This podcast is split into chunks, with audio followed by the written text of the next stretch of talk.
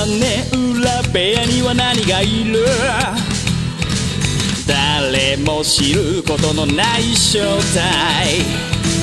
皆さんこんばんはなんて言って今夜も始まるショータイム眠りに落ちるあなたをご招待。きっと心の宝物を今でも。そっと誰かと分け合うことに焦がれ。すっ飛ばした昨日の隙間を埋めるものはそうルチアさん皆さんこんばんは、ペガです。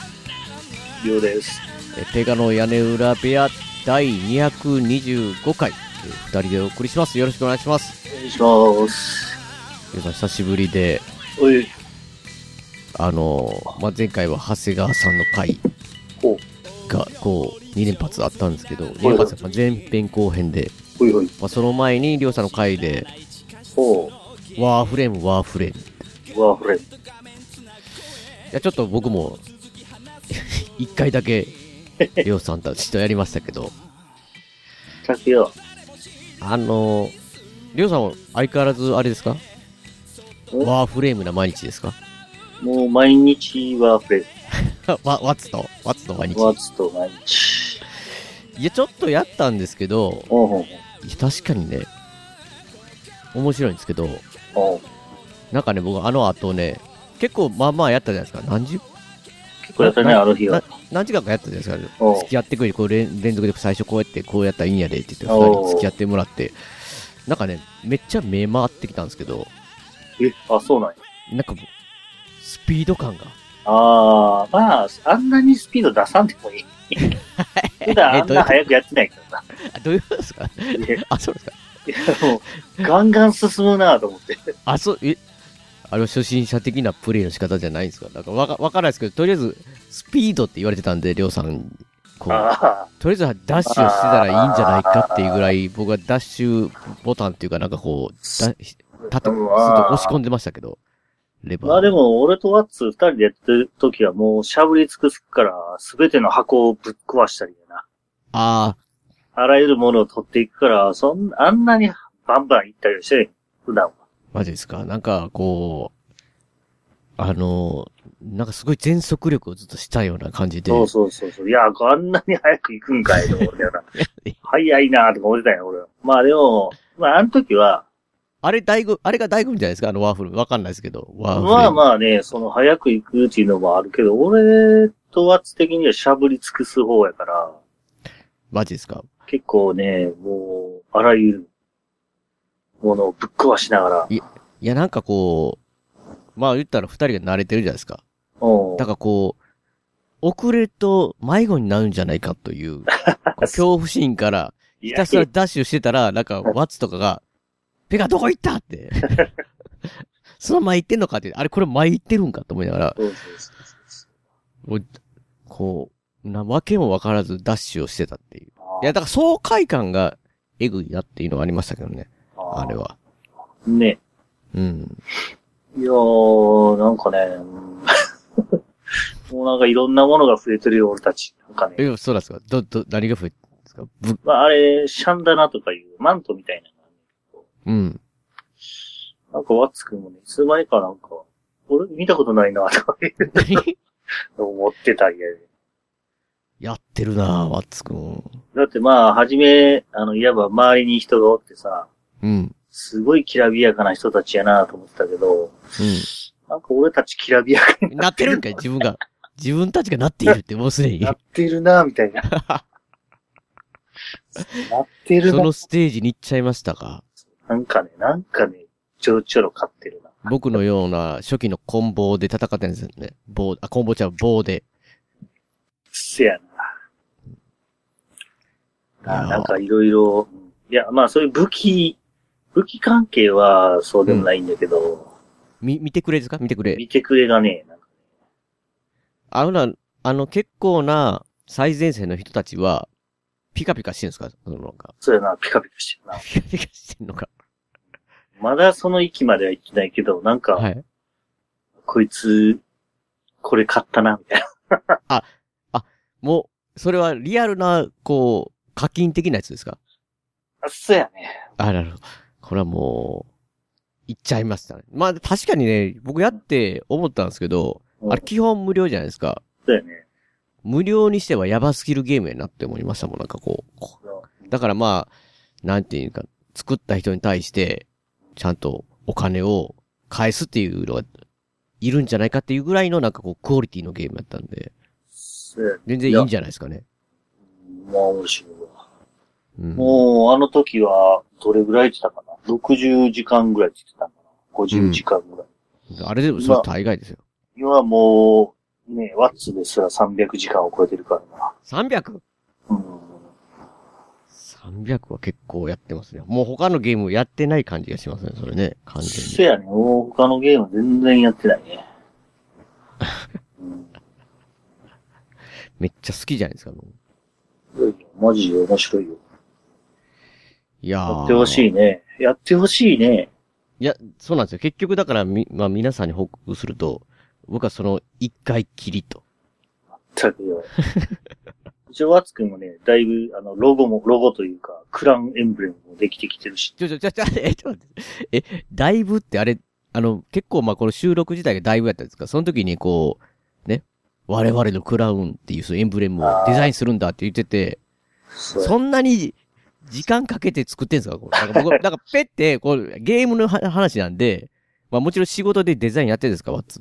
だからねまあなんかこう10分ぐらいでチャシャシャって書いたやつを 作るんかなと思ったら、むちゃくちゃ気合入ってるじゃないですか、その。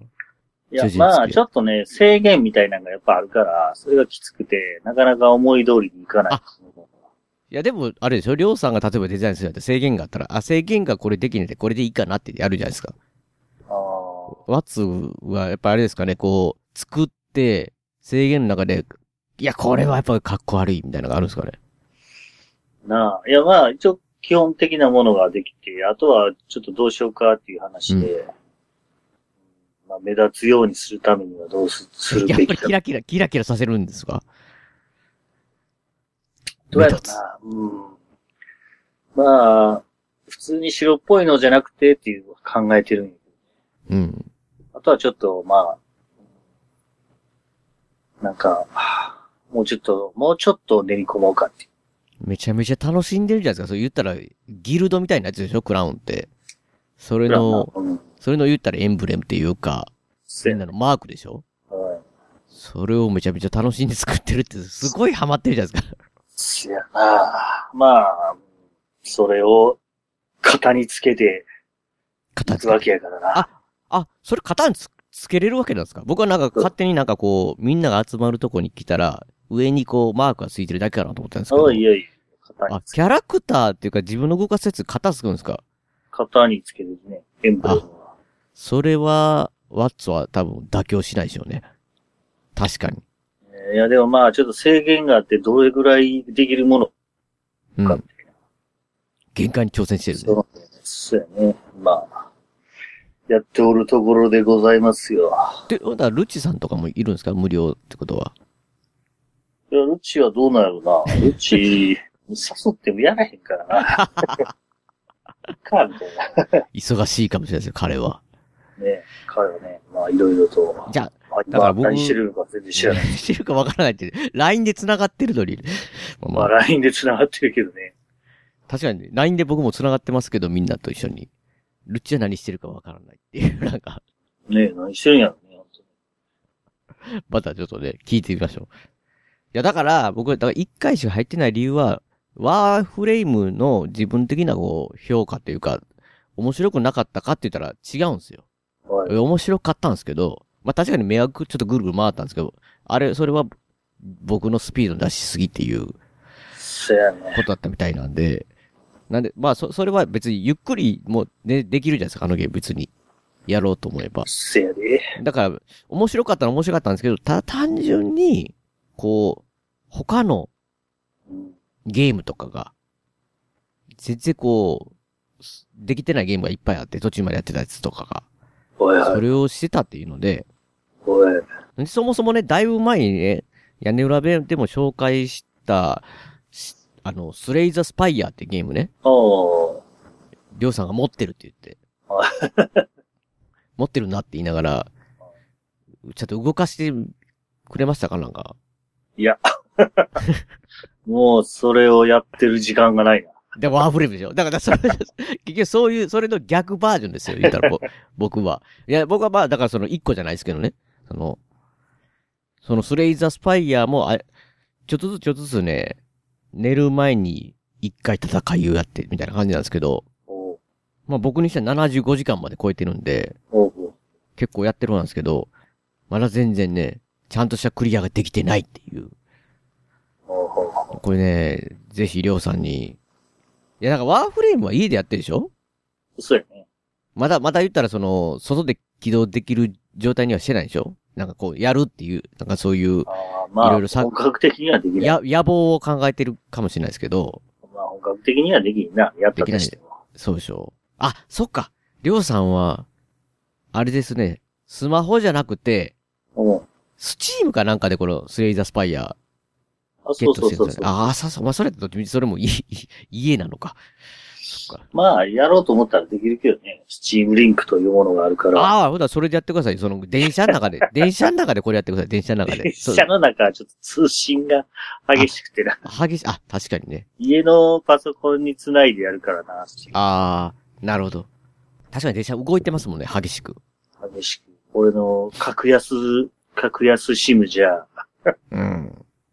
いや、そしたらあれですね。だから僕はまあ、まあちょっと、できたらやってほしいっていうところはありますけどあ、まあやってからこれはね、また、りょうさんに感想聞きたいなって。あ、ああ、まあ面白いって言うから買ったんだけうん、うん。いや、だからそれで言ったら、ど。はいもう一つもそうなんですよ。僕今ね、結構、だから一番長くやってんのが、また名前がね、覚えにくい、ディビニティオリジナルシーンっていう名前のね、はいはいはい。ああ、まあプレステ4でやってるんですけど、はいはい。で、それをね、りょうさんに面白いよって前言ってたら、持っているって。まあ、ちょっとやったな。あ ちょっとしかやってないで。なんかね、えっとね、えー、初めなんか海岸みたいなとこ。あ、海岸にいますよね。海岸からスタートしますよね。海岸をちょろちょろ進めて、なんか街みたいなところに行って、うんそこで止まってた。で、いや、そ、そ、そこから始まる。そこから始まる、ほぼ。いや、まあ、街はね、まあまあ、わかりますよ。なんか、ある、その、島というか、とこに最初海岸たどり着いて、多分街行くまでに、一回なんかちょっと戦ったりしてるんちゃいます？ちょっと。戦ってしてる。なんか海岸のところでなんか何人かおって。謎の人物みたいな。いそうそうそうそう。なんか、と戦った覚えはや、でもね、それはいやったからな。や、だからそれ、それ、りょうさん、ほぼね、まあ、戦いもあるんですけど、それほぼチュートリアルみたいなもんですよ、言ったら、こう。こういう戦闘ありますよ、みたいな、なんか、そう。なんか洞窟みたいなとこ入ったり。そうそう入っていって、なんか物、物とか動かしたりできるんですけど、あのゲーム、なんかこう、樽とかって道塞がってたら、う移動とか、だからそれも、チュートリアル的な。一応ね、そう、うんオリジナルシーンと、あと2も持っとるん2も持ってんすか、すでに。いやってない。やこれね、僕ね、なんていうかね、ひ人とね、できる、ロールプレイングゲームっていうの。なんか調べたらそういう、人とできるって書いてたんですよ。同時に。ほうほうほオフラインでもね。まあオンラインでもできるんですけど、マジかって。と思って、買ってやる、やったら、その一緒にやった人が、おもんないって。う。あ、そうなの。いや、おもんないっていうかね、こう、いや、僕もちょっと分かったんですよね。こうやってみるとお。あのね、なんか、ちょ、ちょっと日本のセンスじゃないです。あれ、どこの、外国でしょうけど、どこの国が作ったかちょっと韓国かどっかかな。韓国なんですかあれ？わかれへんけどなんかね、な。うん。ゲームブックの喋り口みたいな感じなんですよ。へえ。わかります？まあまあまあ、うん。なんかね、そそのね、要はだから、こう、文章をうん。読まんとダメなんですよ。そのなんかこう、なんていうんですかね。ウィッチャーとかだだったら映像でちゃんと流れてくれるじゃないですか、いっぱい。ああ。それはもうそれが、例えばそれを二人でやってる、アンチャーテッドとかでもいいんですけど。だったら、それを見るだけでいいじゃないですか、言ったら。はいはいはい。ほんで見て終わって済むんですけど、その文章で出る、出ると、ああ、なるほど。人によって、例えば文章が得意な人と得意じゃない人がいたりするじゃないですか。おう。例えばこの会話のシーンでね、おう。なんかこう、ブランドンっていうので僕、これ喋ってるとがあるんですけど、読むとブランドンの会話が、まずお前はこれが危険なものであることはすでに承知しているな。しかし、これが持つ負の効果を抑える、また、防ぐ方法があることはまだ知らんのではないか。少し仕組みを理解すればできるようになる。見せてやろう。ってなんか言ったりしてるんですけど、うん。ん？何？ってなんか一瞬なるじゃないですか、こう。で、またもう一回読むじゃないですか。だからこう二人でやってると、え、読んだかな？あれ、読んだで。って言いながらこうやるわけでしょ。ちょっと難しいもんがあるんですよね。まあ、うん。なだから、これ、で、二人で街とか分かれると、分、縦分割するんですよ、ビューって画面がね。ほうほうほう。それ、それぞれ喋ってたらそれは分かるんですけど、ああ、なるほど。しかもね、なんかね、ほう。こういう、なんか出てきた登場人物から喋った時に、自分が意見言うじゃないですか。意見言ったら、二人キャラクター使っ、別の人が使ってたら、ふた、もう一人のキャラクターが入り込んできてお、また会話がは、こうあるんですけど、はいはい。それを選んで意見がなんかこう違うとお、二人で一緒にやって、だいたい意見一緒にしてるつもりやのになんかこう文章選び間違えると、急に意見の相違でた対決みたいなんですよ。た、戦いではないんですけど。要はなんかこう、えー交渉みたいなと、魅了するみたいなと、その自分のスキルを使って。選んで、俺の言うことが正しいだろうって、いや、私の方が正しいわ、みたいな感じになって。で、それを対決するのはスキルプラス、じゃんけんなんですよ。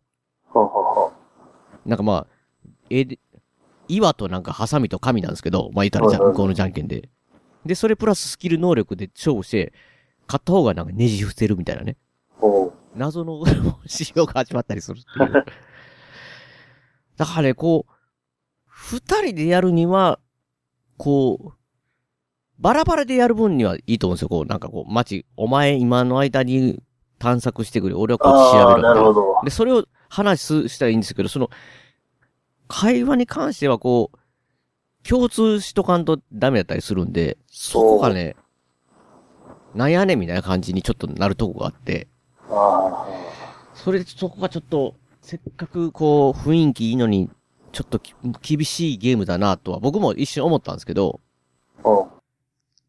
ただ、プレステ4で購入したわけじゃないですか。はいはい。で、なんかまあ、思んないってい言われて、まあ、ほんだら、やめとくかって言ったらちょっともったいないじゃないですか。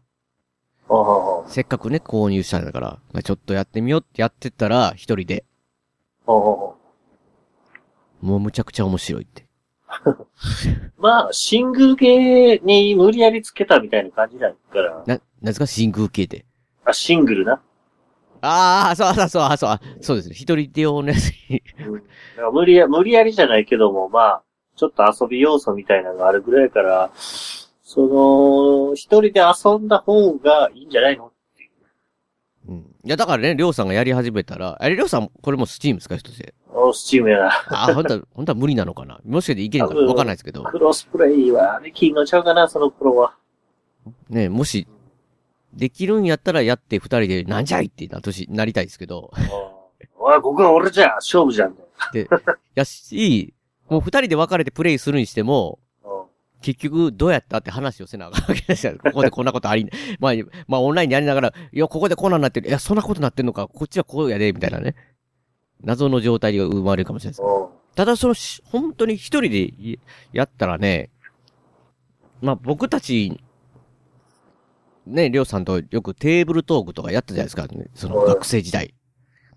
とか、あのゲームブックとかのなんか雰囲気のゲームというか、なんかこう、まあ、戦闘とかも、ターン制なんですよ。なんかいわゆる、まあ、ヘッ、ヘックス画面ではないんですけど、まあ、そうやな。まあそれに近い感じで、で、なんかこう、行動順のね、能力高いもん順に適度に乱れて、どうするみたいな感じで、いやーで、誰々を撃つみたいなんで、こう、うとうとした障害物があったりとか。あれがね、ちょっと懐かしい感じもするけど、やっぱすっごい面白いなって。せや。そういう気持ちはわかるわ。それわかります？で なんかこう、俺、環境っていうかね、ここのゲームなんか結構あれが強くて、こう、例えばなんかオイルみたいなのがこう、こぼれ、た、樽を打ったらこぼれたりするじゃないですか。はいはい。そこに爆発の矢とか打ったら大爆発が起こったですね。バコーンって。で、僕よく失敗しすするのが、なんか雨降ったり水たまりがあるところで敵戦ってる時に味方が、味方と入り乱れて戦ってるところに、他の味方が、こう、帯電って電気系の矢を撃ってしまうと、敵に当てたら自分の味方も痺れて動けないよってななるっていうね。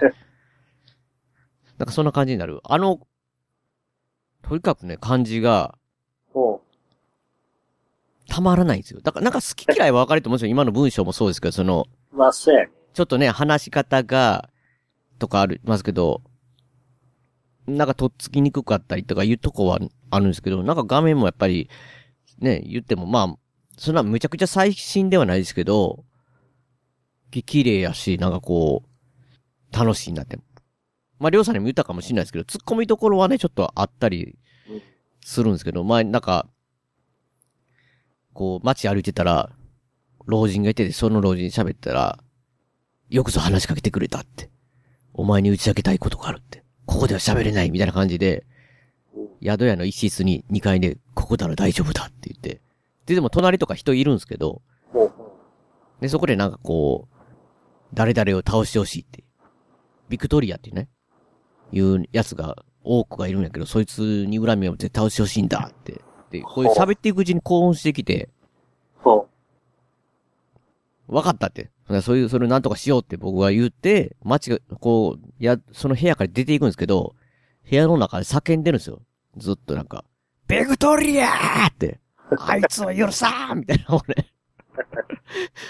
で、クエストを僕、そいつのやつを解決しなかったらもう2階に階段上がってきたらもうそのおっさんの声が響いてくるんですよ。ビクトリアーって。う。どういうことって言いながら、誰にも言われへんって秘密って言ってたのにって。ビクトリア叫んどるぜって。でもなんとなくな、話聞いてて、うん。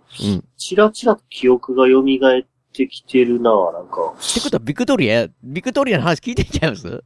ビクトリア、ちょっとわかる、それじゃないかもしれんけど、なんか図書、図書室あ、そうそうそうそう。ビクトリアってね、そこの、実しかもね、その宿屋のうん結構近くの建物にね、市市長、市長さんがいるんですよ、市長さん。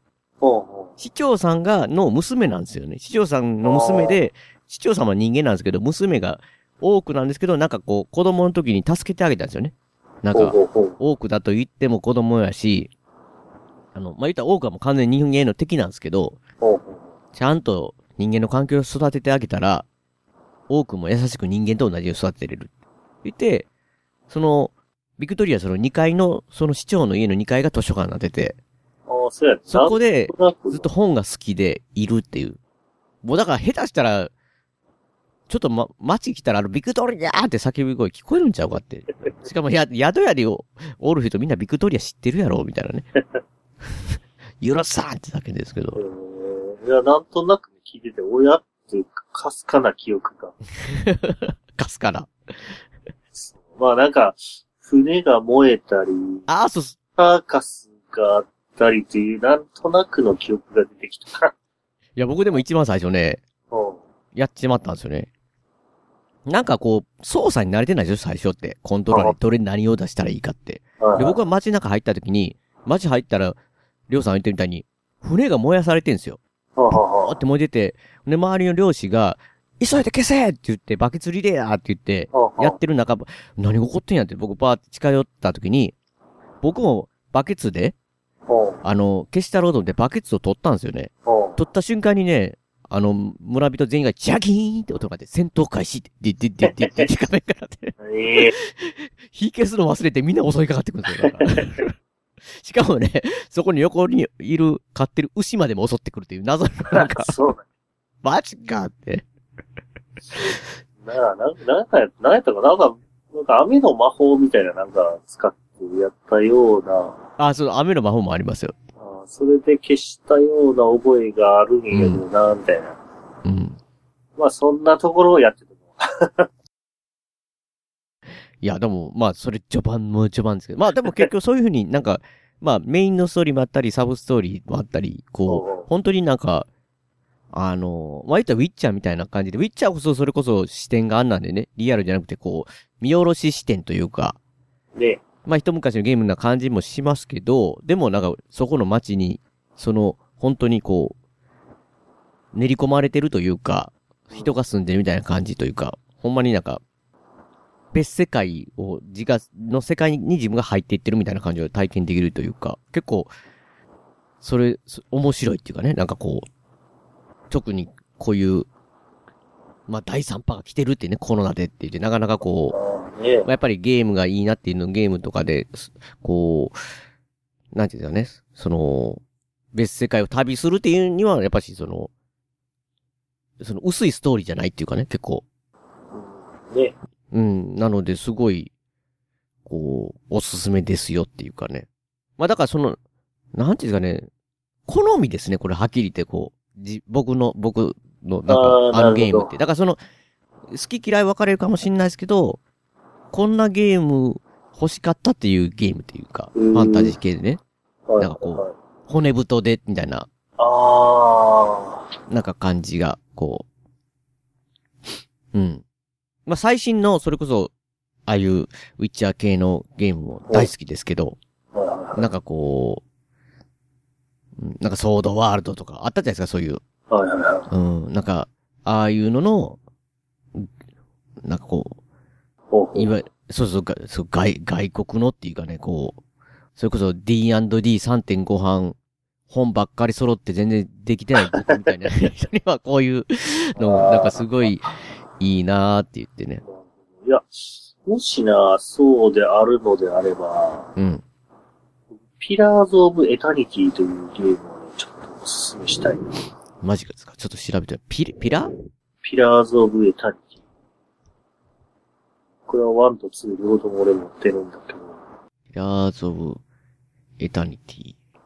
まあ、英語しかないんだけど、日本語訳を作ってくれてる人がいて、うんうん。ディスオーナードって覚えてるかな？え、ディストナード、ど、ど、どんなんでしたっけ？ディスオーナードやってないか。やってるはずですよ。あのー、仮面みたいな感じでさ、全人プレイと、まあ、皆殺しプレイみたいな。ディスオーナード、あんま覚えてないか。まあ、ディスオーナードの翻訳をやってくれてた人が、うん。まあ、あの、有志。それをやってくれてるって言って調べたんやけど、おや？これ、めちゃ面白いやん。めっちゃ面白かっ1はやったんだけど、2はちょっとまだ持ってるけど、まだやってない。た。相変わらず。あ、ディストナード、思いましたよ。思い出しましたよ。なんかめっちゃ高いとこに行けるやつですよね、これ。あ、そうそうそうそうそう。ブリンク。懐かしい。めちゃくちゃ面白かったです。面白かったね。忘れてるかって感じ。おいおいあれはめちゃくちゃ俺も最高やと思って。ピラーズ・オブ・エタ、エタニティ。いや、これ以上増やさないでくれ ピラーズ・オブ・エタニティも、まあ、そういう、もう、これはすごい設定も凝ってる。うん。あの、バルダーズゲートって知ってる？どんどん知らない名前が出てきますけど。ああ、それは知らんか。バルダーズゲート系やね。まあ、あーディビニティもそうなるんかなバルダーズ・ゲート。ああ、でも、ちょっとちゃうか。ディビニティは、まあ、あの、自由に動いたりするか。まあなんか、街中でも、あの戦闘シーンみたいな状態ですか？そうそうそう、あの6人ぐらい仲間だったら6人をチコチコチコチコって動かするような感じなんだけど、えー、まあそういう場面じゃない場面ももちろんあるんだけど、これはね、イベントとかもすごいやって、確かにこれ、これが、あの、ピラーズ・オブ・エタニティの画面とね、うん、バルダーズ・ゲート全部静止画なんですけど、うん全部なんか同じような、同じような画面に見えるな。うん、確かに。これ、これ系やな、みたいな画面は。まあ、あのーバルダーズゲートは、えー、まあ D&D 系列だけど、まあちょっとルールは違うんだけど、まあそういうテーブルトークに似た感じで、うん。ピラーズ・オブ・エタニティはね、ちょっとね、かなり、どうなん俺的には難しかったんだけど、面白かっえ、りょうさんで難しいって、ちょっと厳しいんちゃいますか？た。いやーまあまあ、その辺はわからへんけど、それでもまあ、うん、いい感じ。っていうか、あれですね、僕は知らなかっただけで、うん、こういう分野も結構いろいろあるっていうことですね。そうなんかいい感じのやつが。あると思う。なんかね、でもね、その、ディビニティで、はい。なんか難し、まあ、ディビニティも、だからちょっと、地形的に、こう、ちょっと進みづらいなっていうとことかね、これどこ行ったらいいんやろうみたいな、詰まるときあるじゃないですか、僕。はほんだら遠くに離れてるとこに、テレポートって魔法があって、テレポーテーションみたいなね。い。ほうほう。なんかこう、要は、味方を選んで、その味方をいろんな場所にこう、移動させるんですけど、空中なんですよ、移動先が。そこから落ちるんですね、ドーンって。ダメージ受けるんですよ。だからまあ敵に、とかにもそれ、やる攻撃なんですけど、言ったら空中から落とすみたいな、とか、敵を、えー遠ざけるとか、敵を自分らのこう、いっぱいおるところに引きつけて一気にタコ殴りするとか。まあそういう使える呪文を、こう、普段でね、行けない場所であそこ遠く離れてるなんか川とかで通れないから、ほ飛ばそうってね、使ってたんですよ。これ便利やんで、一気に行けるやんって、いろんなとこに行って。やったら仲間がめっちゃ怒り出してね、意外しろって。こんなん聞いてなかったって、もう、もう堪忍の袋の尾が切れたって、ボーンって消えたりとか、いなくなる。マジかって思って。どうやって話していくねんって。だから、とりあえず、そういうところ探索するときは最近もう、い言うたら二人用って言ったじゃないですか。だからキャラクターがメインが二人なんですよ。自分のキャラクターみたいな。だからその二人でお互いにテレポテーションしながらなんか 痛いってダメージが、あれだから回復させて、移動したりしてますけど。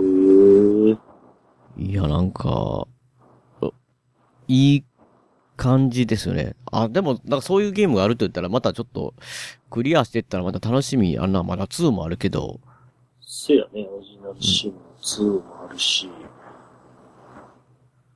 バルダーズゲートはね、俺も、あー持ってるんだけど、ちょっとね、今やると、よく落ちるのよ、もう。落ちる。ああ、だから、画面が突然もうデスクトップに戻っちゃってゲーム。ようあるんでね、ちょっと俺できなかっ僕のフォールアウトじゃないですか。た。そうだ。うんまあだから、ピラーズ・オブ・エタニティはね、やっぱ新しい。うんいやー、そうか。いや、なんか、僕、だいぶ前に止まってて、やればべでももう何年か前にね、言ってたダンジョンセイジっていう、ああ、ダンジョンシージか。シージか。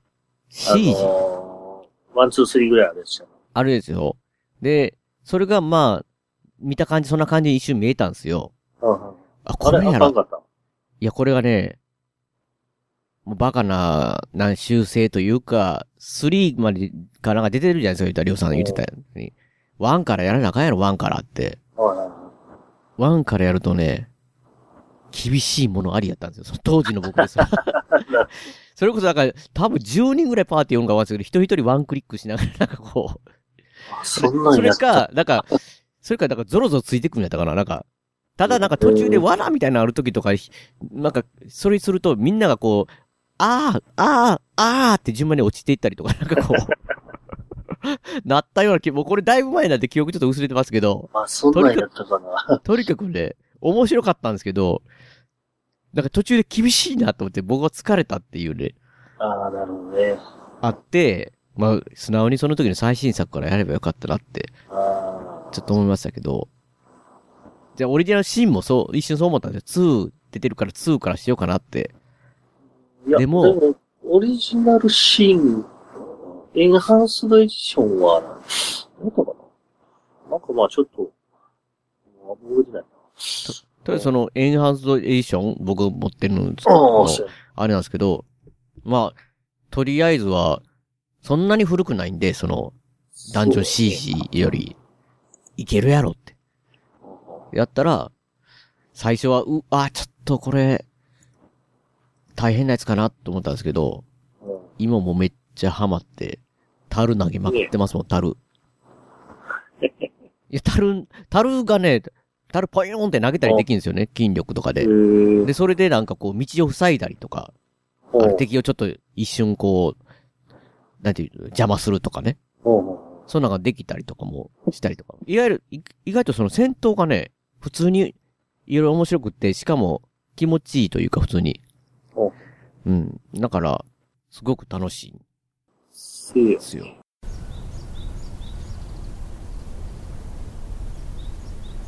遠く離れてしまえば理由を重ねてしまえば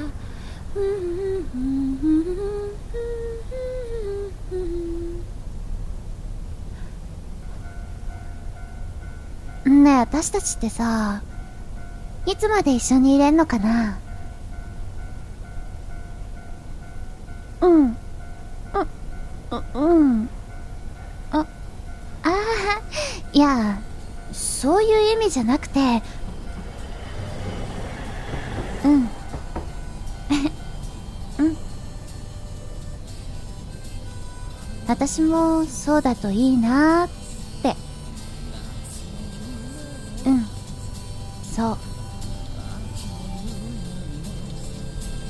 これからもずっと一緒だよね。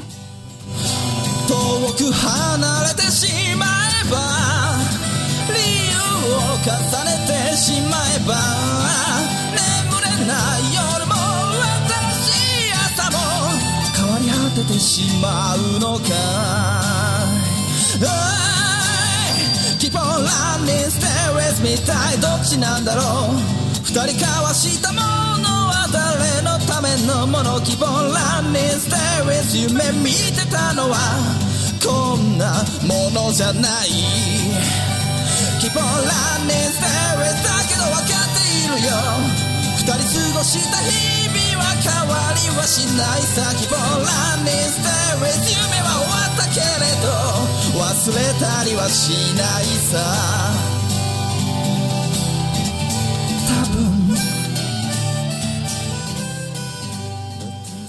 カリスト笹山 Keep on だからそういうのをやってるからちょっとね、ワーフレームになかなか厳しいもんが。いや、それと、あと、あとあれですよ。だから、りょうさんが、コブラ会見ろ、コブラ会見ろって、おまあ言うてたじゃないですか。うはいはい。これだからもうダンジョン CG ですよ、完全に。コブラ会見るんやって、そう、コブラ会見るんやったら、ああ、もしかして、忘れてる。ベストキッドがいや何回か、。そう、何回か見見てるけど忘れてるよな、だいぶと思ったベストキッド。そして、あと、続編は僕読ん、見たのかって。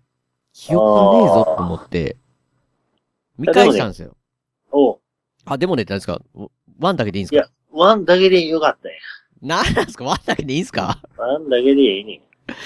マジっすか？いや、でですし、あれなんですよ、この屋根裏部屋聞いてくれたリスナーの方が、おうあの、コブラ会見ましたって言って。マジで？マジでコブラ会、そうそう、りょうさんのおすすめでコブラ会見たって。おうほんなら、いや、ベストキッドを忘れてるか見てないかは、わ、わ、わみ忘れてるって言ってたんですかね。でも、ちゃんと回想シーンがちゃんと間間に入って、見てなくても見れるようにすごい作りになって、すごい面白かったですって。お、マジ？でそれは面白いですって。い それよかっや、だからそれ聞いたら余計に、うわ、早見なあかんと思って、た。おうベストキッド見たんですよ、もう一回。あの、ワックスをかけるって。ワクソン、ワクソン。ワックスの ワックスを見て、宮城さんってね、ダニエルさんってなりながらね、はいはいやっぱり面白いなと思って、今見ても。そうでしやっぱ熱いもんがあるんですよね。あれは分かりやすく。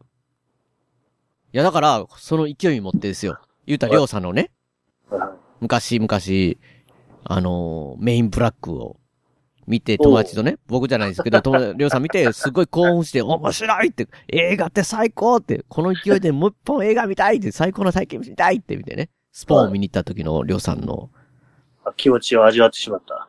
いや、それ、いや、いや、りょうさんはそれスポーンでがっくり来たじゃないですか。そうそうそうそう。僕ベストキット2、りょうさんベストキット2は覚えてます？2、どんなやったかな？ワンはね、もう何回も沖縄に行く話なんですけど、ああ、さあ、はは。だな。うん。いや、でも俺、ワン、ツー、全部俺好きだよ。2も好きで。うんいや、だから、俺あの DVD 僕持ってたんちゃうかな。DVD 持ってたんですか？マジっすか？いや、これ見、見終わった後ね、レビューとか見たらね、うん1は確か評価されてるんですよ。そうやね。2結構酷、酷評なんですよ。ああ、なるほど。まあ、分かってもないかな。あ、そうなんです。あの、やっぱりりょうさんほんとだ、僕も、ちょっと近いかもしれないですね。り、2はね、うんあの、いい映画ですよ、2。な、ななんつうんですかね。いや、やっぱりダニエルさんと宮城さんは最高なんですよ。まあ、最高やな。なんですけど、これ沖縄がびっくりなんですよ、なんかこれ。あのね。いやだからそういや、そうやったな。だから、そのなんかちょっと思い出してきたぞ。こ酷評なのはわかるんですけど、うん。いや、だから突っ込みどころ満載とかね。そうやね。いや、あるんですけど、なんていうんですかね、こう作ってる人たちは、バカにしてはないなっていうのがすごい感じるんですよ。な、ななんていうか、その、その日本のこ、沖縄のこと、沖縄のこと僕ね、大阪なんで、余計にその戦後直後の沖縄のことわからないんで、まあ、一概に違うとは言えないとは思うんですけど、た多分でも おそらく違うんだろうなっていうのが、ものすごく感じるところありなんですけど、あでも、なんですかね。なんか、多分し、知らないながらも一生懸命、リスペクト作ってる感があるっていうかね。ーいや、リスペクトあったらもっと調べろって言われるかもしれないですけど、とにかくね、出てくる日本人が全員が英語喋るっていうね。そうやな。と、女の子もそう女の子、久美子って言うんですけど。みんなもうレビューでね、久美子の髪型があって、久美子の髪型がばっかり言うんですよね。どんなんやったかな。いや、僕もそれで、レビューを見る前に、見たときに、いや、これ、久美子髪型す、すごい、ぼ、ぼ、ぼふってるなって思ってたんですけあど、そうなんや、覚えてないな。みんなそこめっちゃ思ってんねやと思ったんですけど、でも、この久美子はね、すごい美人で、なんていうんですかね、めっちゃチャーミングなんで、オッケーなんですよ。髪型ぼふってても。これね、なんていうんですだから僕、その、突っ込めところもあるけど、はい。二人の会話もあるですし、なんかもう、宮城さんとかも相変わらずね、すんごくいいことうんね言ってくれるんですよ。いや、だから、だから最初になんかこう、あの、コブラ会のね、元々のなんか師範みたいなやつが、だからあの、ワンの後の話からちょっとストーリー始まるんですよ。だから、あ、大会優勝あのーイエーイってやった後に、そのおっさんがは、いあの、例の、んその、言ったらコブラ会の主人公のお人ですかね、男の、要は、ダニエルさんに負けたいじめっ子か。そうそう、いじめっ子に対して、僕、あ2位だったんですよって言ってくる。2位じゃダメなんだみたいな感じで、あ。はいはい。ポロカスに、その、ジョニーでしたっけ？痛めつけようとしてたんですよ、なんか師そ匠がね、その宮城さんが入ってきて、その、なんやねんって、お前邪魔してくんなっていう師範の攻撃をすべてかわし、あの、宮城さんがこう、ぐっと捕まえて、なんていうじゃね、手刀を叩き込もうと思ったら、鼻の、の鼻をギュッて掴んで、ミーって言わすっていうね。ああ、やったね、お前。そこで、なんであんなやつってダニエルさんが言ったら、人を許す心を持たない者は、死ぬより辛い人生を送らなければならないって。かっこよすぎじゃんけ、宮城って。だからね、なんかこう、いろんなこう、ええこと言うんですよ、宮城さん。え、うん。マジ。ただ見てる時もね、宮宮城さん、ダニエルさんがね、そこのやつになんかこう捕まって悪いやつにね、若者捕まった時助けに来てくれるんですけど、宮城さん。なんかこう、今の技術だったら多分ね、もっと宮城さんの動きキビキビ、スピードアップさせられてると思うんですけど、結構スローなんですよ。いやでも見てる時そんな思わないですよ。なんかこう、あ いや見てる時ね、来てくれた宮城って言って、やっぱ宮城最強強いって思いながら見てたんですけど、これ、後で見たらこう、宮城さんのアクションシーンがスローすぎるって言われて、マジかと思って僕が見返したら、え、やっぱりスローでしたね、結構。ふん、はぁ、ほう、みたいな感じで。でも、でもかっこいいんですよ、見てたらやっぱし。いや、ほんとやっぱ二人のなんかこう、友、友情っていうかね、あ。はいはいあるし。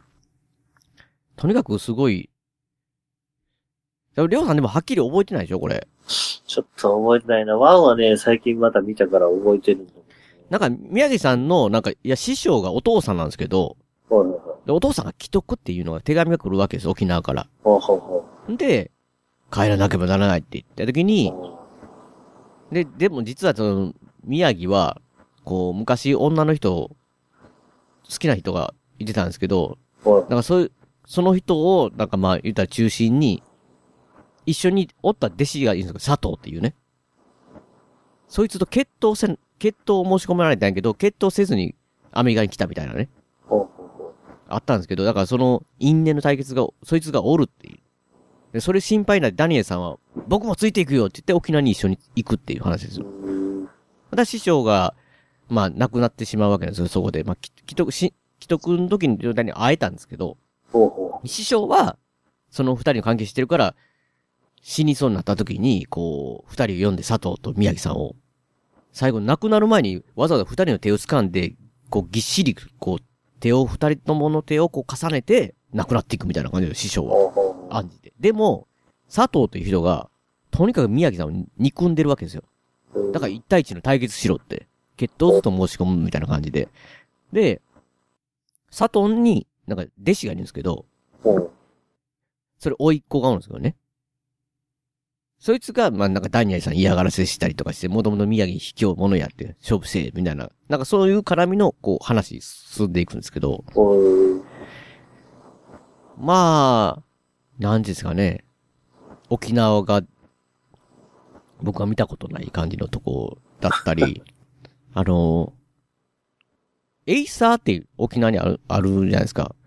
ああ。踊りというか僕は、見たこと実際あんまりないんで、ちょっと分かってないんですけど、はいそれとなんか、そこの沖縄に出てくる人たちの踊っている、いわゆる盆踊りはいはい。は一緒なんだろうかって思いながらね。やたら盆踊りを、盆ダンス、盆ダンスそう。いえば、ボンダンスって、俺、その、そこで覚えたような覚えがあるな。久美子がボンダンス結構やってんですよね。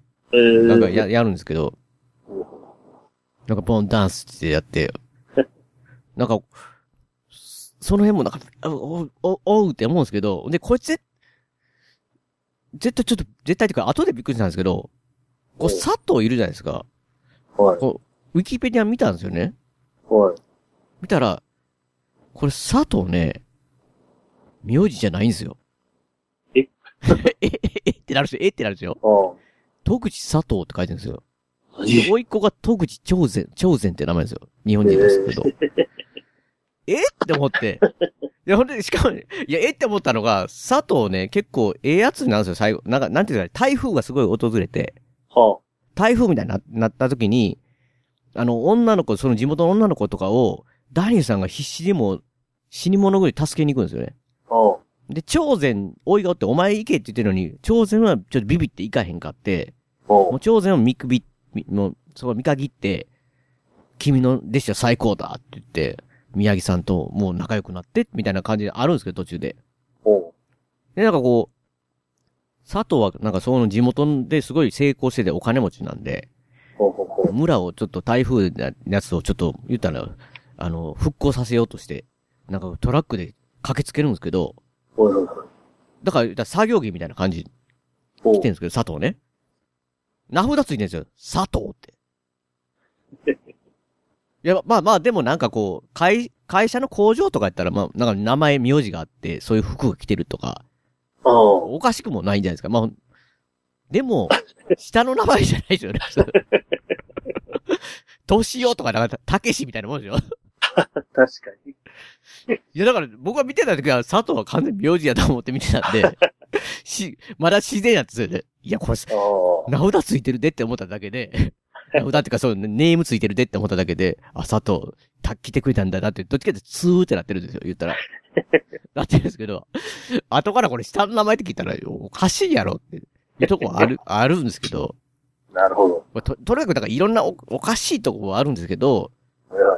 でもなんかこう、なんかそう、やっぱりいろんなとこ丁寧に作らろうとしてる、こう、愛情がすごい感じられてるんで、すごいなって。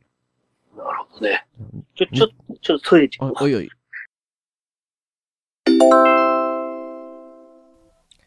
えー、番組の途中ですけども、ここでね、笹原さんの今回の一曲と、えー、かけさせていただきたいなと思うんですけども、まあ、ちょっと、りょうさんいるときにね、りょうさんは特に関わったりとか、っていうか、まあ、お話ね、したこととかがないので、まあ、話題には出なかっ出さなかったんですけど、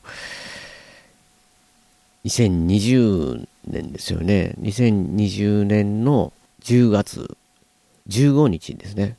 もう屋根裏部屋でも、えー一度ね、なんかあの、宣伝もさせていただいたし、まあ何回かお名前は出させていただいてると思うんですけど、モテラジの方でね、豚尾さんとてっちゃんさん今やられてるね、モテラジの方にも、えーたまに出られたりしている、ミャウダーさんっていうね、大阪の九条で焼肉屋トラジという、えー、店をやられてるミャウダーさんがね、お亡くなりになったっていう、まあ、あの、ツイッターでね、まあ、豚尾さんがそういう、なんか5日前ほどぐらいにね、えーなんか脳出血で倒れたって言ってね、えー倒れられて、今集中治療室みたいな、いてますみたいな時にもうびっくりして、まあ残念ながらそのままね、えー亡くなってしまったっていうことなんですけど、いや、なんか正直ね、こう、まあ、ミャウダーさんと、まあ、豚さんとかね、本当に友達という形で、えーラジオもよく出られて、っていう関係、すごいね、親密な関係なんですけど、まあ、僕とミャウダーさんと言いますと、実際はね、本当に2度ぐらいしかお会いできてないんですよ。ただなんかこう、もちろん僕ね、モテラジさん聞かさせていただいてて、宮田さん何回も出られてて、ね、ワンバンコ、ミャウでおま、言うてない、ま、ワンバンコ、ミャウダーでおまって言ってね、切らないで切らないでって、まあ、ね、聞いてる方だったらすぐわかるんですけど、なんかもう出てきたら、切るリスナーがいるとかなんか言ってね、すぐ。だから自分が出てきた瞬間に切らないで、みたいなね、言うっていうのがお約束で、すごい明るい。キャラクターで、まあちょっとね、共通するのが、なんかこう、共通するっていうか、りょうさんと共通するみたいな感じで、まあ、途中でね、寝落ちしたりとかするみたいなね。まあ、りょうさんよりさらに上行くなっていうのは、なんか、いびきでね、豚尾さんとかてっちゃんさんの喋る、喋ってることを返事するって、なんかね、奇跡的なね、回もあるぐらい。まあ、なんか僕はだからリスナーなわけですよ。で、まあ、でもなんかね、実はなんか宮田さん聞いてくれてたって。おそらくはね、白石監督とか出られて、その辺の回からか、もう僕はね、認識してるのはそうなんですけど、モデラジさんの方でも、ペガさんが、みたいな感じで、のラジオでとか言って、言うあれ、聞いてくれてるんだ、みたいな感じで、ちょっとびっくりして、で、まあ、本当にね、なんか、その辺からこう、ちょっとやりとりもさせていただいたりして、で、なんか、なんていうんですかね、まあ、だから屋根裏部屋を聞いてくれてるというよりもね、うん、宮田さんっていうのはもう本当にいろんなネットラジオを聞かれてて、まあ、幅広く聞かれてるってね。で、まあいろんな人と、えー応援してるっていう方で、いや、すごい、なんていうんですかね、まあ、びっくりしたっていうか、ほんま普通ね、よく聞いてますよとは言ってくれさいますけど、なんか、まあ、宮田さんなんかはこう、突然 DM が来るわけですよ。僕の方にね。で、まあなんか、アイアンスカイのね、ザ・カミング・レイス、ついに来ました、とうとう来ましたねって。まあ言ったらとうとう来ましたねっていうことはですね、これ、屋根裏部屋を聞いてくださってる方はわかるかもしれないけど、ここ何年かずっと、えー年末ね、まあ、これからもう少ししたらまた、えーあると思うんですけど、えー川崎さんが出られる回で映画のね、今年どんな映画がお面白かったかとかね、あと来年どんな映画が注目作品かとかいうのでよく毎年ね、アイアンスカイの続編は出る出る出るっていつ出るんだみたいなこと、また今年も出ませんでしたねみたいな感じのね、話題をしてて、それを聞いてくださってるから、まあ、とうとう来ましたねって、いきなり、いきなり DM ピーンって来たりするんですよ。とか、あの、実はこの、えー宮田さんがやられてる焼肉トラジのほ、ほぼ、向かいじゃないですけど、ほぼなんか歩いて数歩、数歩の圏内にね、えーシネヌーボーさんが、映画館ですよね。えーございまして、そこにもね、あのー名古屋のね、シネマスコーネの坪井さんの、なんかあのシネマ競争局の映画が、のポスター貼られてましたよとか、でもそういうのをいきなり DM で来るってね。なんかこう、おーってすごい、なんか嬉しいなって思うわけですよ、そういう。うん。だからなんかこう、まあ、お互い出てるラジオを聞いてくださってて、まあ、確かにそういう、なんか DM とかで、そのたまにやり取りをすると。いう感じで、で、実際僕、そのトラジンにお邪魔して 行ったら、なんていうんですかね、すごい温かく出迎えてくれて、なんですけど、まあこう、モテラジさんでられた時は、もうおとお友達のとこにいるというかね、いう感じで、しかも、えーお酒を飲まれたりとかして、いい感じになってる時なんで、なん、なんていうんですかね、すっごい、なんていうんですかね、そう、まあ言うたらそういう、友達、なんかこう、ノリですよ、なんか結構。だからなんか結構、怖い人じゃないんですけど、なんかこう、激しい人なのかなって思ったんですけど、実際お会いするとすごい紳士的で、すごい丁寧で、気を、ものすごく気を使ってくれる方っていうね。っていうので、ただならばノリはね、あの感じなんで、なんかこう、奥さんとかね、なんか、なんかたまたま外に出てる時に、店の前でね、なんか奥さんが帰ってきたわけですよ。自転車でトゥーって。帰ってきたら、ほんならなんか、こんにちはっていう、まあ挨拶するじゃないですか。ほんならなんか、宮田さん、ペカさん、えってなんか向こうね、奥さん、なんていうんですか、いや、ペガさんやから、みたいな感じで、誰やねんみたいな感じです。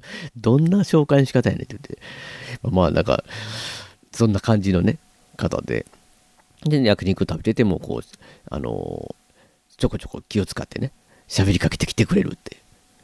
でね、あのなんか、と、一番最後行ったのがね、本当に、何どれくらいだったかな、えっとね、もうまあ、結構行けてなくて、えー多分、去年かな、去年か、えーもっと前だったのかな、だったと思うんですけど、もう2、3年前だと思うんですけど、あの、その時に、なんか僕は全然、今でこそね、アレクサってね、音声認識の、ああいうの、えーよく見かけるわけじゃないけど、まあ、浸透してると思うんですけど、僕当時知らなくて、まあ、でもなんか結構そういうね、宮田さん、最新のものをゲットしてたんですよね。で、なんか、アレクサって、あの、いい感じの曲かけてくれとかね、アレクサ映画の曲とか言ってね、ペカさんいるんだから映画の曲って、な謎のなんかこう、ことを言ってて、あの、僕はそれアレクサっていう新しいアルバイトのなんか外国人の方を雇ったのかなと思ってね、それ厨房に向かってなんかこう叫んでるんかなと思ったら、まあそういうわけじゃなくて、まあ言ったらスピーカーっていうかね、それはそこになんかこうマイクというかそこに、まあ、あの、呼びかけてたっていう。なんか、おおこんなんなってんやっていうなんかこう、記憶はありますけど、あの、トラジでは。いやー、でね、そこでもちょっと、後悔が一つ、あるというかね。っていうのは、要は、ミャウダーさんが、屋根裏部屋に出させてくださいよって言ってね、言われてて、え、そうなんですか？って言って、まあ、いや、そうやって言ってくれるのは嬉しいわけですよ。僕も宮田さんのことを、えーね、好意的に思ってますし、あの、全然、まあ、まあもちろん直接の話っていうのはそ、その何回かしかないですけど、まあ人となりは、まあある程度ラジオでね、わたかってるし、それならまあぜひ出ていただきたいなと思思っ、で、まあ、いいですよって言って、どんな話しますって、映画の話させてくださいよって、映画、どの映画にしますって言ったら、いや、もう映画やったら何でも、もう別に話せますやんみたいな感じでね。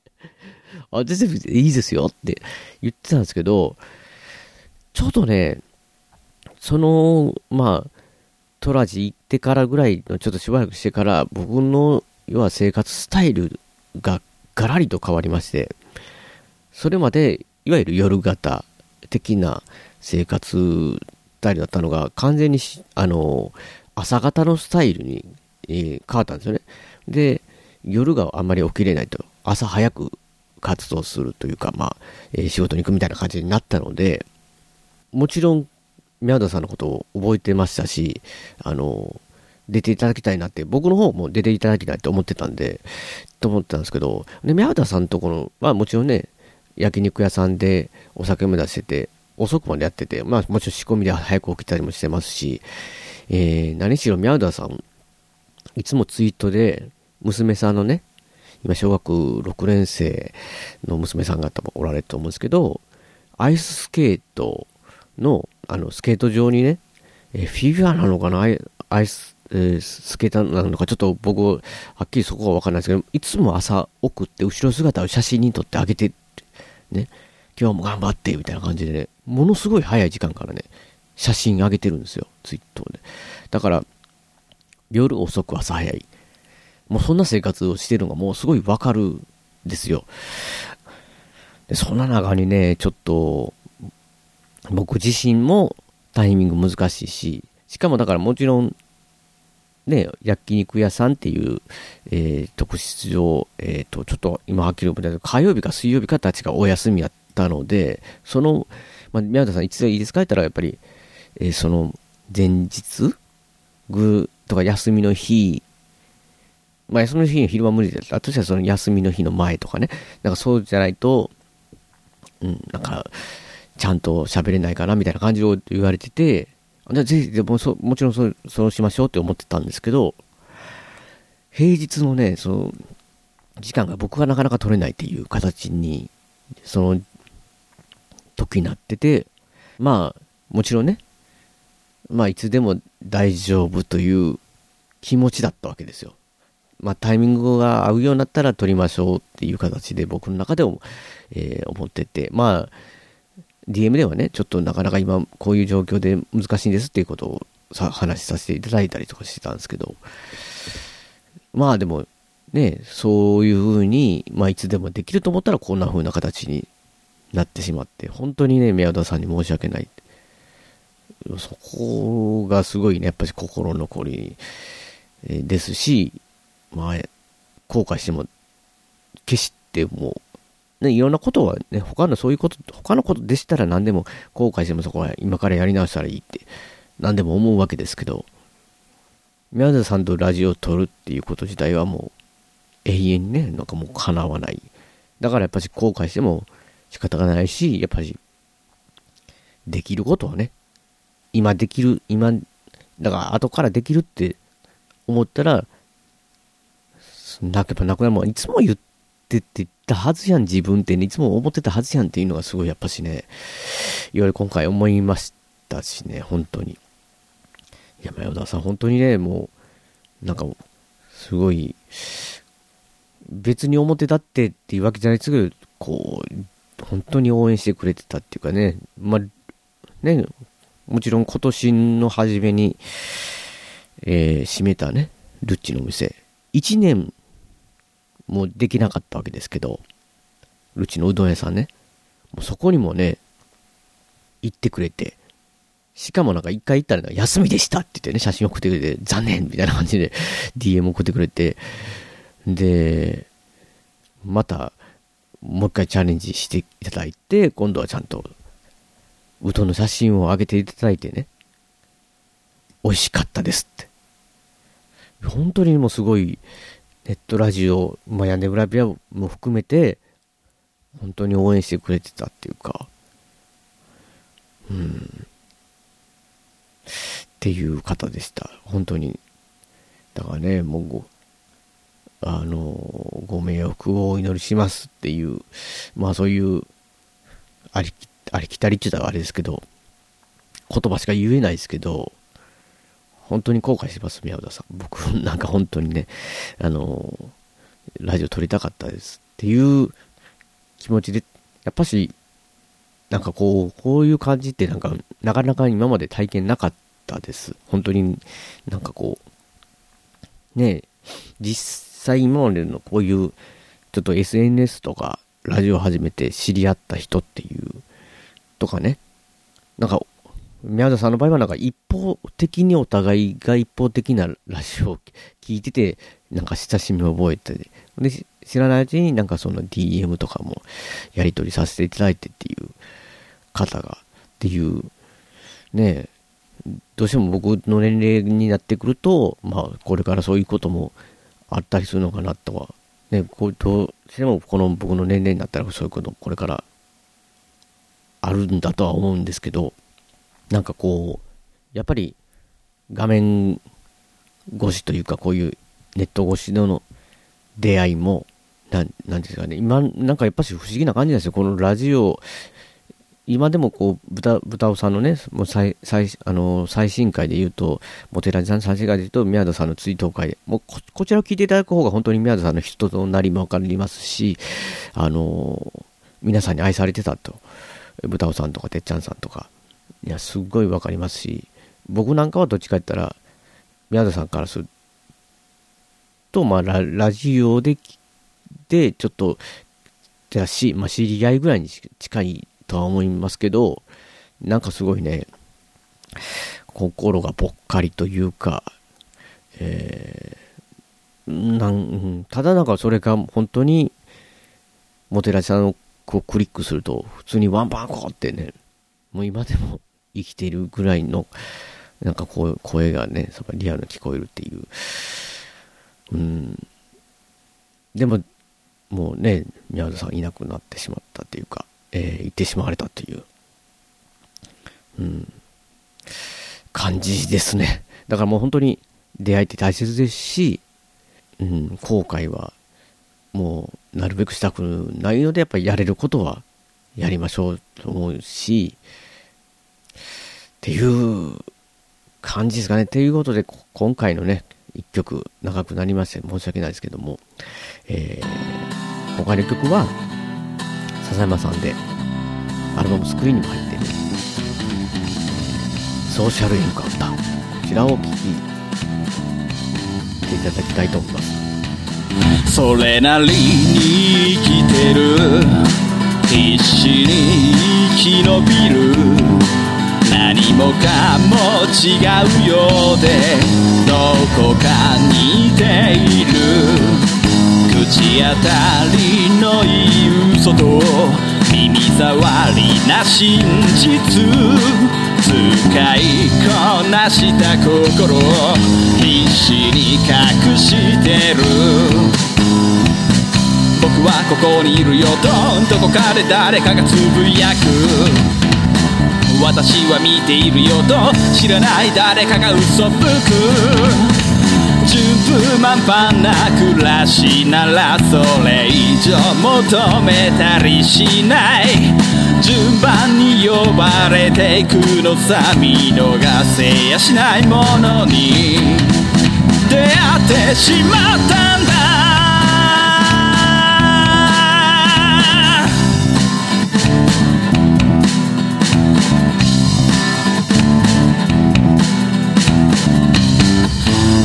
計算つくだとか感じる理由とか何もかも違うようでどこか似ている。君はそこにいるよとどこかで誰かがつぶやく。あなたはそばにいてと知らない誰かに嘘吹く。子供系な物語これ以上求めたりしてもとうとう捨て終わっていくのさ本当のところはまだ始まってもいな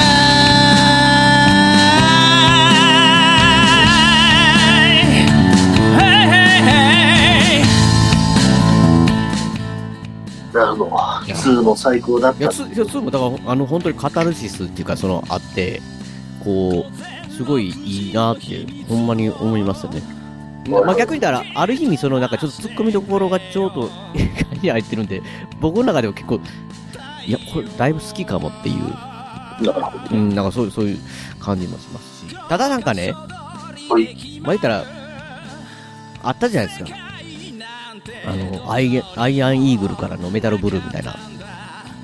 主人 主人公が一瞬にして死死んだじゃないですか、メタルブルー。そういう事情があるじゃないですか、大人の事情。あれがね、僕な、だって僕は、ベストキットは何回も見てるんですよ、多分ね。忘れてましたけど、あ、これな、あ思い出しながら見てたのに何回も見てるなって思ったんですけど。アリっていうヒロインいたじゃないですか、ワンで。あの女の子、すごいなんかこう、ダニエルさんの家柄とかじゃなくてって言って、なんか、すごい好きになってくれてて、優勝して、もう、これは永遠にこう続きそうな、しばらなんかラブスストーリーの二人みたいな感じが感じられたのにも、ベストキットの2の時にね、一番最初の状態の時に、なんかこう、宮城さんのとこに、ヘイって言って、なんか、こう、ダニエルさん入ってきて、え、アリは？みたいな感じで言ったら、なんか彼氏ができたみたいで、って。らなんかアメフトの彼氏ができたみたいみたいな感じのこと言ってて。もう最悪だよって車も壊されるしって。なんか、え、アリひどい扱いって。いやしー。ゃあないところかなそう、。あるんですけど、あたまあ新たなヒロインをまあ、出すたクミコがね、クミコがい出てきたんで。いや、僕、だからあれですよ、この2、ちょっとあれって思いましたけど、やっぱし、この二人好きだなと思って、おう3のちょっと冒頭だけ見たんですよ、最初。やっぱ見なあかんで、最後の挑戦、3。おう見たら、あの、まあ、アメリカなんですけど、で、クミコはどうしたって。だからクミコはね、その2の時に話で、あの、ダニエルさんがアメリカに戻らなあかんって。そら師匠の葬儀も終わったりして、さ平和なったら戻るじゃないですか。ほんで、アメリカ来たらいいみたいな感じで言ってんですよ。ほんなら普通だか、クミコもい、いや、でも私は無理だわって言われると思ってたんですよ。アメリカはって。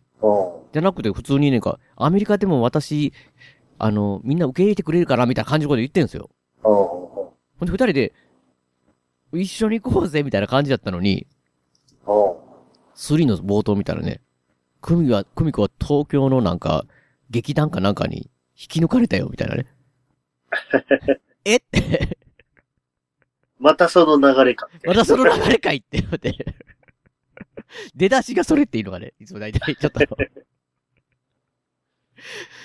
まあ、ちょっと3をまたちょっと見たら、ちょっとね、感想言いたいなと思うんですけど、ああ。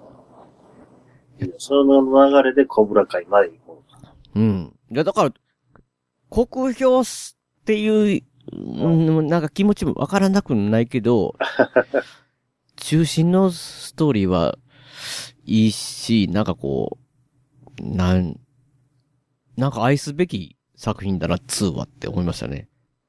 また1みたいになんかもう誰もが見て、こう、おすすめできるっていうタイプではないですけどね。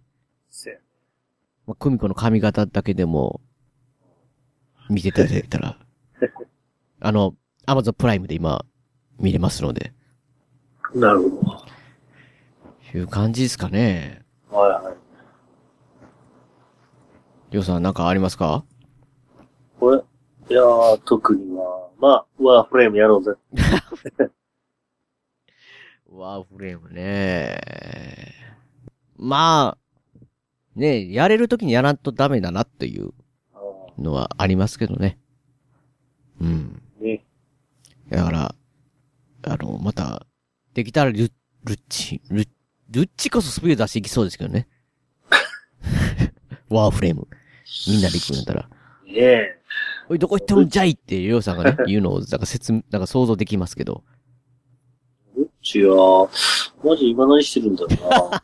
これや、屋根裏部屋で呼びかけても、ルチ聞いてませんから。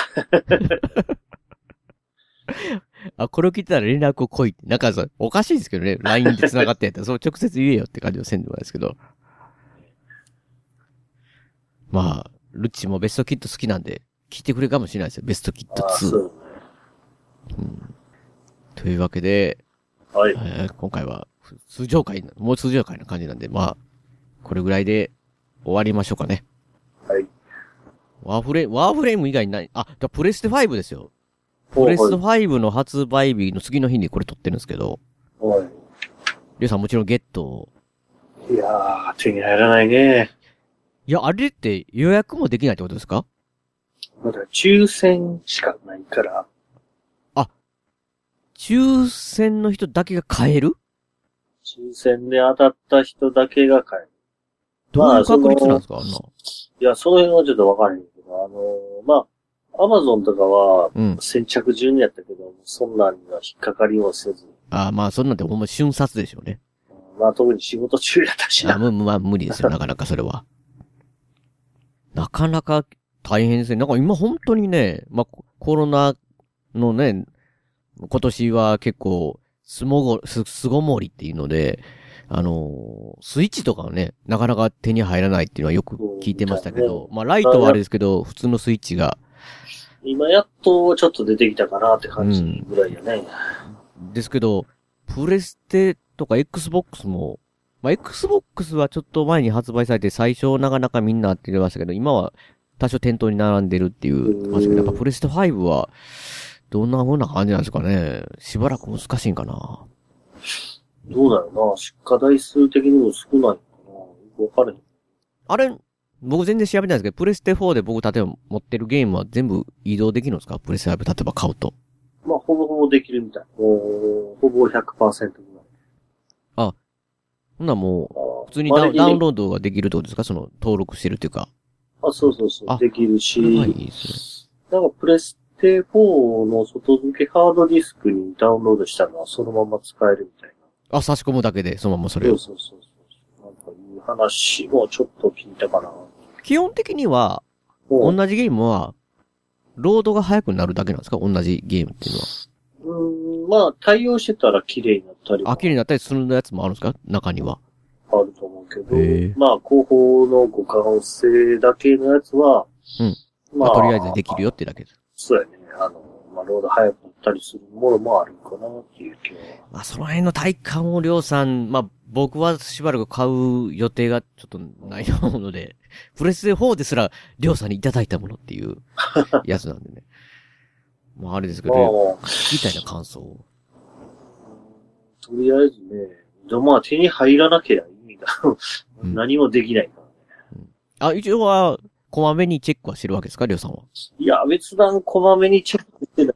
あっまあ、た、あったら買おうかなぐらいですか？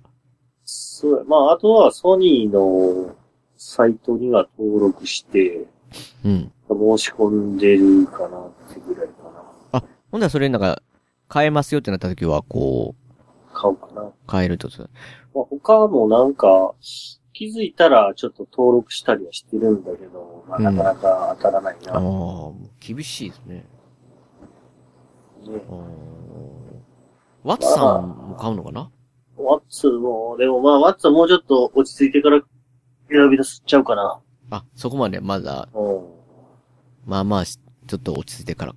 まあ、うん特に今ちょっとワーフレームやってる関係もあって。いやいやいでも、プレステ5でワーフレームしたいぜって言ってた。いや、ちょっとな、アカウントの移動ができるかどうかやからな。もしあで、きるんやったら、そうか。プレ、スチームでやってますもんね。スチームじゃないや、スえーあれ、パソコンでやってますもんね。まあ、移動できるんやったら PS4 に、まあ、プレイステーションに移動して、うんねまあみんな移動してもらったら、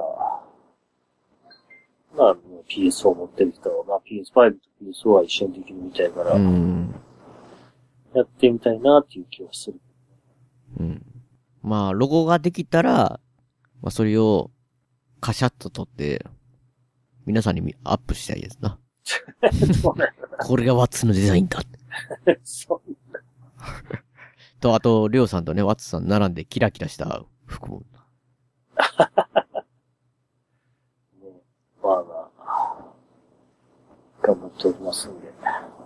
わかりました。はいはい。ということで、まあ、僕、またベストキットを見たら、報告いたしますので、まあ、方で。もうそのままコブラ会まで行ってくれると。コブラ会だってネットフリックスでしょ？あ、だ、あ、何話かは YouTube であるんかな？1話2話はね、も うそれでも見たら止まらないみたいな感じになるでしょ？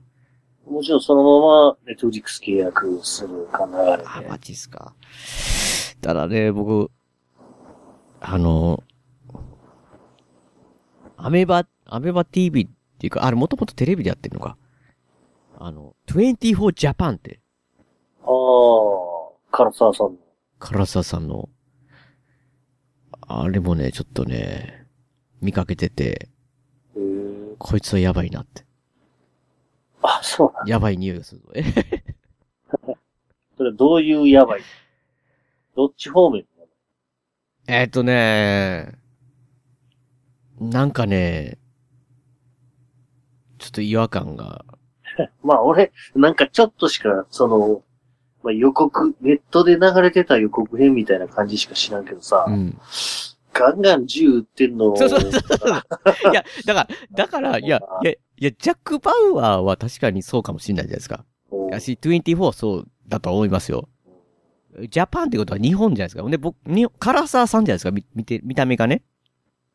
で、いや、もともとなんか、なんか CTU ってあった思ってます？リオさん。そのなんか、そういう組織がアメリ、そのおー24で。そこにジャック・バウアーいるんですけど、日本に CTU があるんですよ。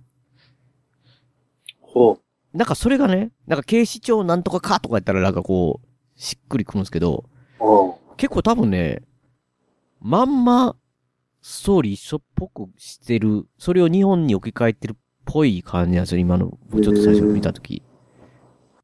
それがね、あれ、最初のシーズン1で、アメリカ初めて黒人大統領になるって人を。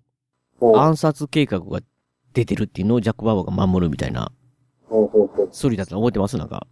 ああ、まあ、なんとなく。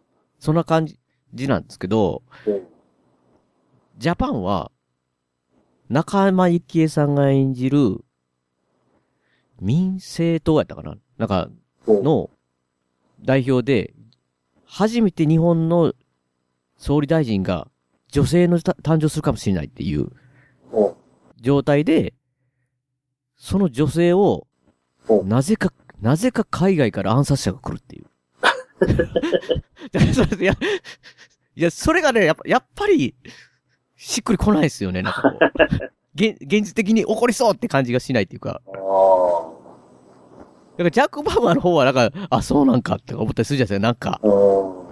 それが、いや、日本、身近やからか、え、なんで、こう、え、み、暗殺者って、海外から。しかも、だから、あの、唐沢さんが、まあ、まあ、銃っていうから、なんか麻酔銃みたいなんてだったんですけど、いきなり佐野史郎さんに、しかも上司なんですかね、ガーン撃つんですよね、ボーンとか。それもなんか、なんかこう、違和感があったり、うん。で、娘がなんか、唐沢さんの娘がぬ抜け出すんですよ、夜中。ほほんで、年頃の子なんですけど、抜け出して、なんかこう、お、知らない男の人たちと、自分の仲いい女の子と知らない男たちとなんかこう、えー、飲み会みたいのするみたいなのね。だそれもなんかこう、唐沢さんが抜け出したのを見て、えーまあでもその抜け出したのやつを心配で探そうと思った時に CTU から電話かかってきて、戻らなければならないって言って、急いで戻って、で、娘のことは奥さんちょっと頼むって言ってて、って言ってて奥さんがなんかこう、娘の机を見てたらこう、写真が見つかるわけですよ。うん。だから、写真が出てきたのって言って、よくな、よくない感じって、みたいな感じで言ってみたら、なんかこう、男の人とイエーイってやってる写真なんですよね。クラブみたいなとこで。別に普通じゃないのかなって、そんなにって、なんか、もうす、原沢は、なんか警察に電話して、娘を探してほしいって。出て、出て1時間か2時間持ってこないと、そんなんで、娘探してほしいって、警察の力使って。なんかこれ、と、ちょっと来てるんじゃないか、これはって、匂いが知ってるんですけど。やっぱ全然、もう、今、今から見れるのかな？なんか僕、僕気づいた時遅くて、うん。アメバ TV で1話から見れ見れるみたいな感じなんで、ちょっと1話見かけたんですけど、うん。むっちゃ気になるんですけどって。あ あ、どうなんでしょうね。いや、でも出てる人ね、すっごい有名な人ばっかしです。僕でも顔知ってる人とかばっかしで。な、なんすけどね、な、なんかこう、ちゃんとなんかやばそうな、やばそうな気がする。まあでもね、ベストキット2のパターンもありますし、こう、芯が面白いなっていうパターンかもしれないですけど、それが僕結構好みなんですけどね、なんかこう、ちゃんとしてて。うん。まあそういう感じで、はい。なぜジャック・パワーの話したか、あれですけど。まあぜひ、24ジャパン、チェックしていただきたいなと。という感じで、えー締めさせていただきます。はい。えー番組のご意見やご感想などメールでお待ちしてます。えーメールの方は、えーアルファベットでペガ屋根裏アットマーク Gmail.com ペガ屋根裏アットマーク Gmail.com 宛てでお願いいたします。えー今回の演劇曲は、えー笹山さんで、えー、スルリです。えー笹山さん、ススルリを含む笹山さんの関連のね、デジタル曲、こちらの方は iTunes ストアや Amazon MP3 で、えーご購入できます。えー CD の方は、こちらの方はオンラインストア、リビングオンザレコード、屋根村の部屋のホームページからも、サイトからも、えーリンク貼ってますので、ぜひそちらから、えーご購入していただきたいなと思います。えーオリジナルフルアルバム、シャニクサイ、セカンドフルアルバム、灰の水曜日なども絶賛発売中ですので、よろしくお願いいたします。あと、アルバム IG、こちらの方はレ全国レコード CD ショップでも取り扱われてますので、お店でお取り寄せもできますので、よろしくお願いします。では、また次回の配信でお会いしましょう。さようなら。お疲れ様でした。あ、皆さん早くゲームオブスローンズを見てください。一応ね、今ね、2話まで見た。これは期待できますね。さよなら。ああ、お疲れ様です。お疲れ様です。大事なことはいつも伝わらずするり相変わらずのままでいられた二人街はもうすっかりと懐かしく変わり昔のことと分かりすぎる一人